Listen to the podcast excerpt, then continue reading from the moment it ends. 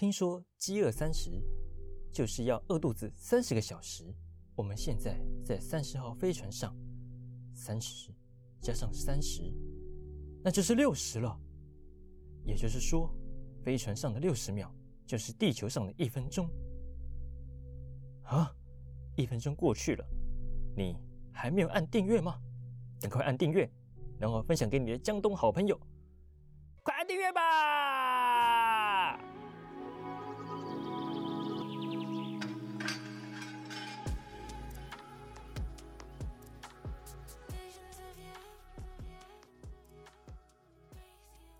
假如你是 Jackie，是安慰汤马士吗？还是说你还是沉浸在当下，你在消化？Jackie 她本身就已经是一个蛮主动、积极、乐观的一个女孩子，但是呢，她在遇到了这个情况的时候，其实我们看到电影表现是她当下也是不知所措的，甚至她有点吓到，因为在她眼中的汤马士是一个很温柔，然后很替别人着想的一个男生，对，但这这个失控其实让他也不知道该怎么办，他愣在那边。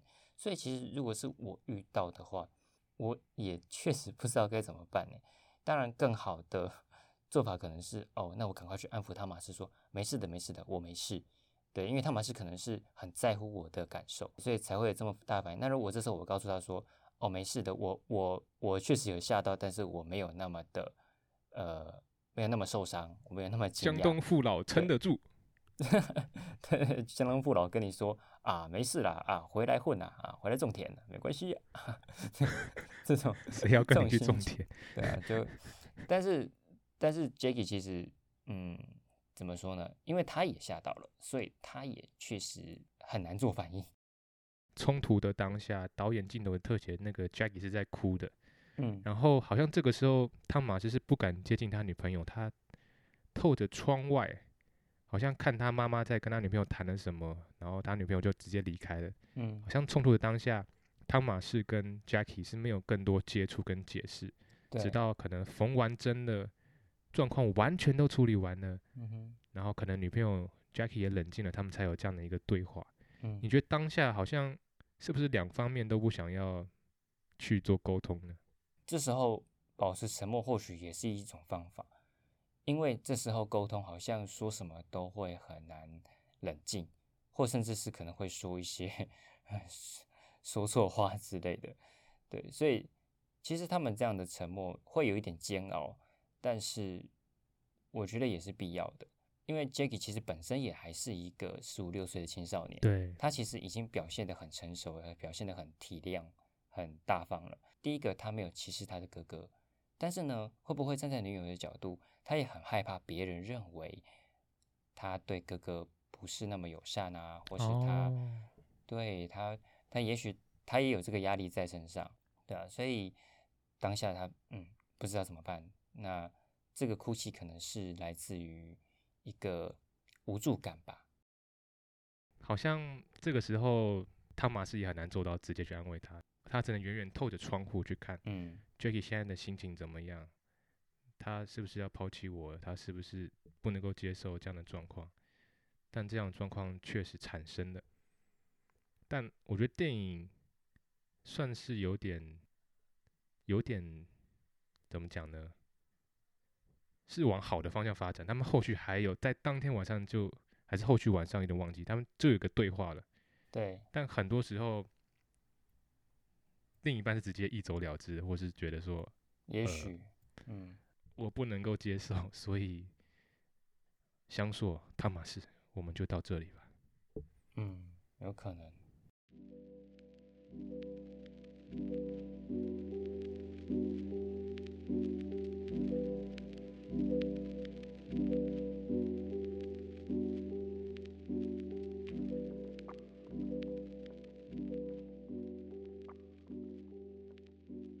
所以我觉得另一半啊，双方这个时候一定的给予空间是必要的，因为各自都在消化说这样的事情对方会怎么想，但我自己可能嗯也还没想清楚我是什么感觉，我未来是不是能够继续去往这方面走下去。大家都嗯需要一点点的时间去理解自己的情绪，去理解嗯对方的情绪。经由这样看似悲剧，但是我们却更理解对方了，还是经由这样的悲剧，我们认清了这件事情是我做不到的。我觉得这都没有关系，因为这就是理解对方的一个过程，一定是很心碎的，因为你在乎对方，所以你才会难过；你在乎对方，你才会害怕；你在乎你的另一半，所以嗯嗯，你希望事情是往好的方面发展。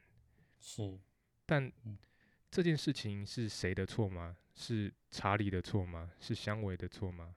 还是是嗯妈妈的错、爸爸的错，还是嗯是女朋友的错？好像没有人做错什么事情诶、对，就呃，我觉得最大的悲剧就是没有加害者，可是却有受害者，好像每一个人都是受害者，可是为什么会这样呢？就呃，不知道该怪谁，可是呃，既然不知道怪谁，那是不是说我们彼此之间可以多一点体谅说哦，我知道你也很难过，我我知道你是在这个同一条船上，可能大家的食物有限啊，每个人都会饿一点肚子，但是呢，每个人也都能够分到一点点的粮食，那这是不是就可以让我们走得更久？对，但是手足角度会想说，真的有一个人为了我要去饿肚子吗？那如果可能嗯遇到了，哦，看起来你愿意饿肚子哦，但是我们可能遇到的是一个超过饥饿三十的挑战，因为我也无法预嗯测到底我们会饿多久啊。呃，我自己感觉啦，就是如果今天遇到一个伴侣愿意接纳我的家人，那我其实是会觉得很难得的。对，所以相对来讲，其实我对于关系是比较珍惜，然后比较龟毛一点，怎么说龟毛呢？就会觉得说我要确定对方是可以能够接纳自己的家人。所以如果你看到说他嗯饥饿三十都不愿意参加了，那么这个人不会是我的江东父老。因为我觉得说，那这样你没有办法承受啊，就未来有很多事情，你可能是我们会避避免不了一些类似的争吵。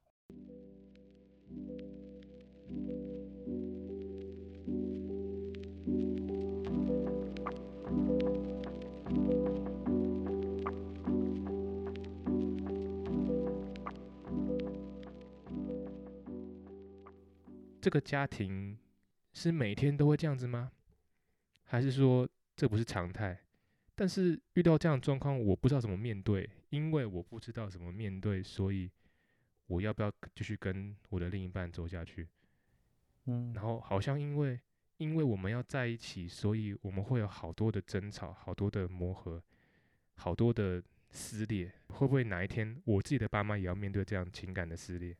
嗯所以中间的互相理解的这个桥梁，手足其实是很不敢去搭的，因为搭不好，我所有的一切美好的幻想没了。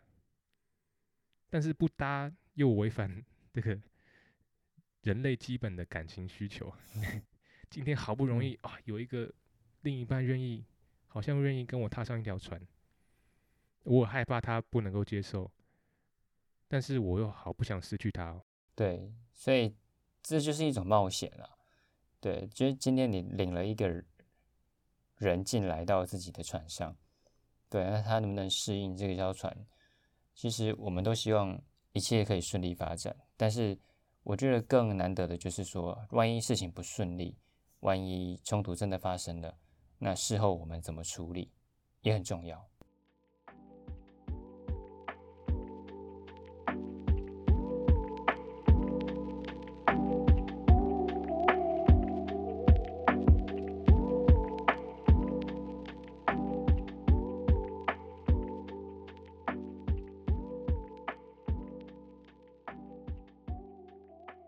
导演特别把病床的门帘隔了起来，然后他抱着他还是婴儿的妹妹，眼睛看向窗外。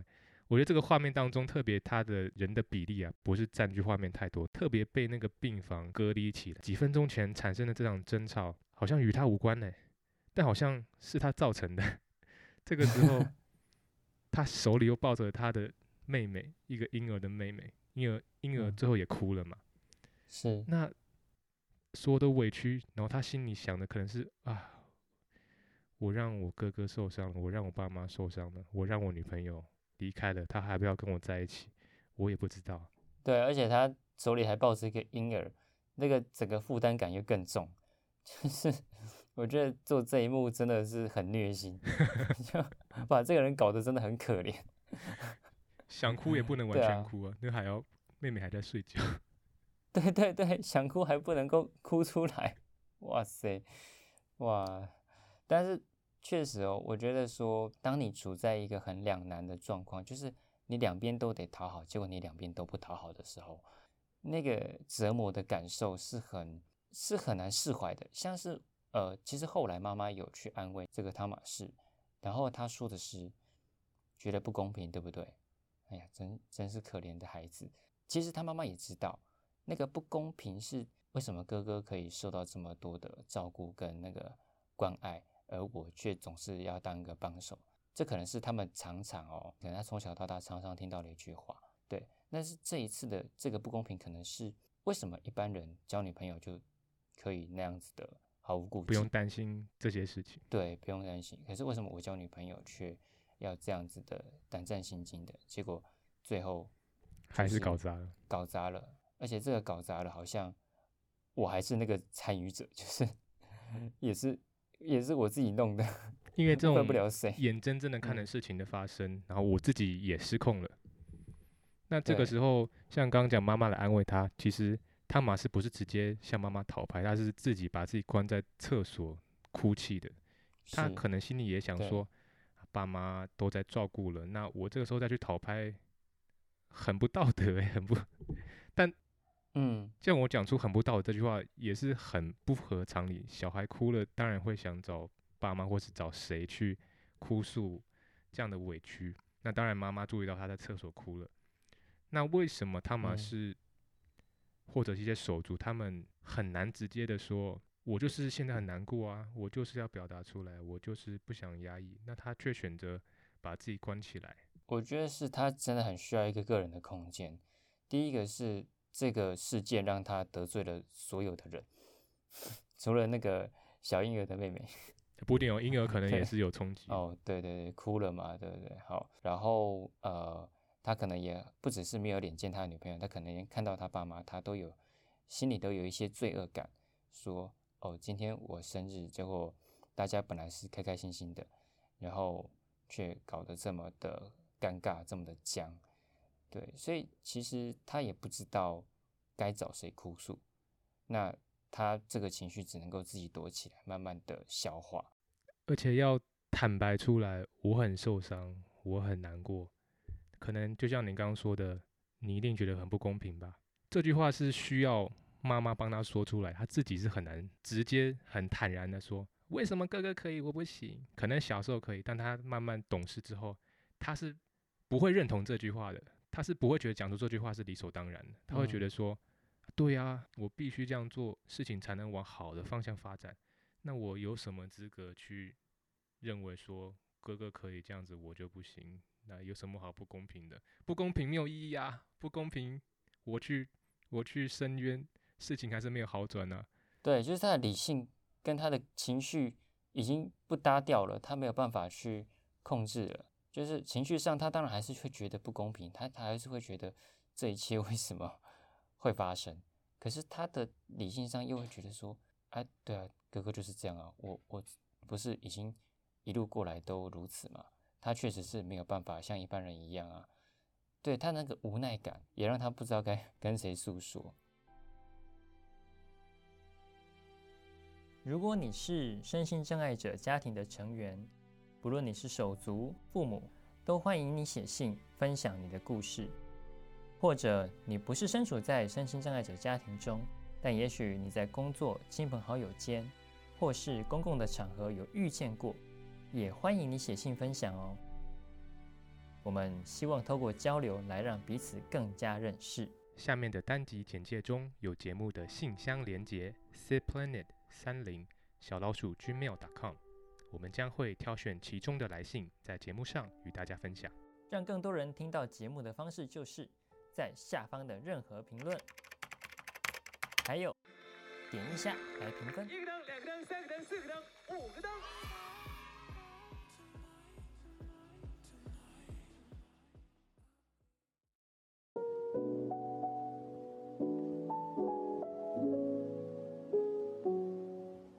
现在是而时间。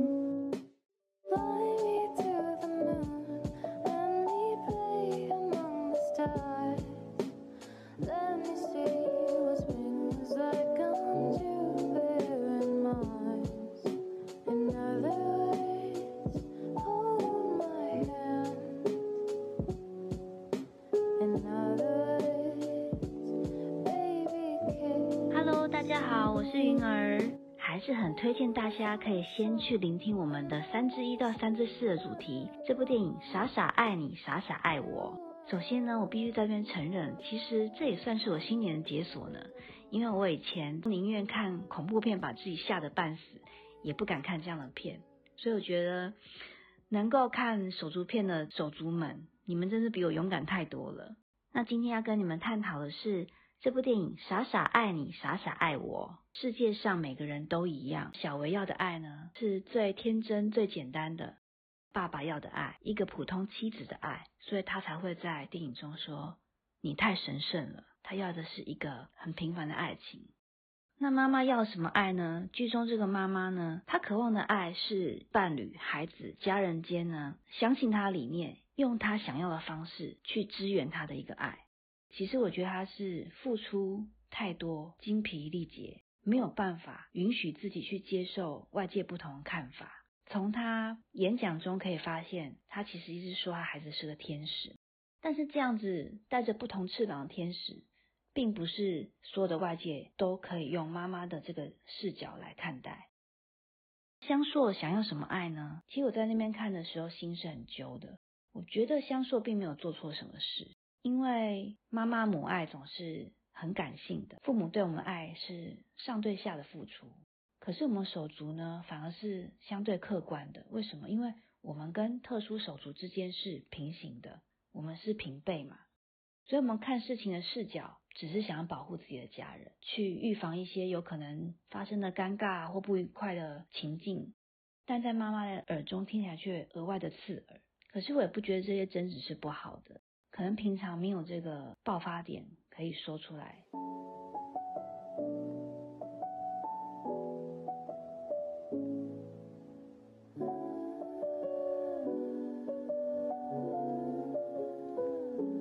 这部片呢，《黑色气球》，当看到片名的时候，一度的愣了一下，仿佛就在讲这个主角心情不断的上升，但是却漂浮在空中，很没有办法扎根的，很没有安全感的感觉。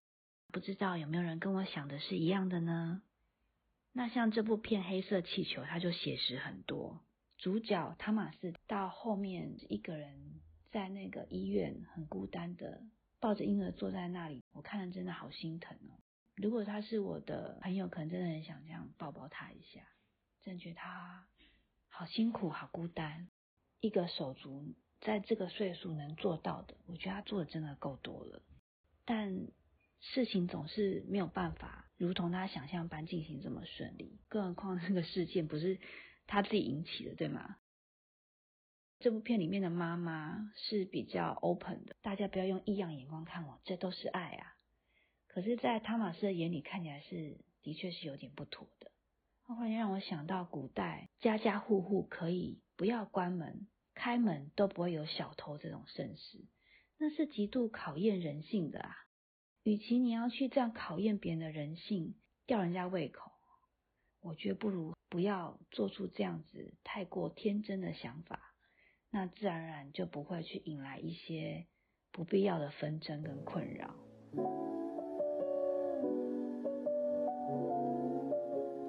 时间是直线，他不因为说哦，我我就是不想长大，然后他就不长大，那我不可能。身体就是这样子，从生一直到老，一直到死，什么岁数就会做出什么样的反应。荷尔蒙已经开始在运作了，以至于后来呢，这个餐桌事件发生了，哦，他甚至不知道不能在那个场合下可能是也许知道，但控制不住。如果家中有这样特殊手足，在可控制的范围内呢，我们尽量来做超前部署。网络上查一些资料，询问一些专业人士啊等等的意见，等到后续或者现在正值当下，那我们就尽量的可以避免一些紧急事件的发生。我就在想，如果我今天是那个女主角啊，她心脏真的比我大颗许多，虽然有尖叫，但是后面的风度的维持等等，嗯，也让我学了一课。哎，如果是换作是我们遇到一样事情，在当下我们会怎么处理我们的情绪跟事情呢？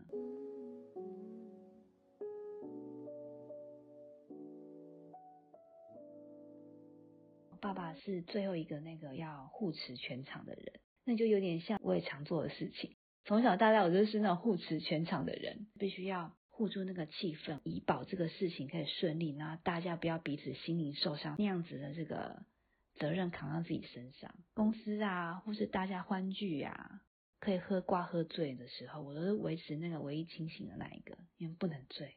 如果连这个清醒人都醉的话，哇塞，那这下事情就一发不可收拾了呢。那祝福各位，我们不要当黑色气球哦，好吗？我们先把自己的气球用自己的能力画上自己想要的颜色，记得哦，千万要相信自己是可以的哦。下次再会，拜拜。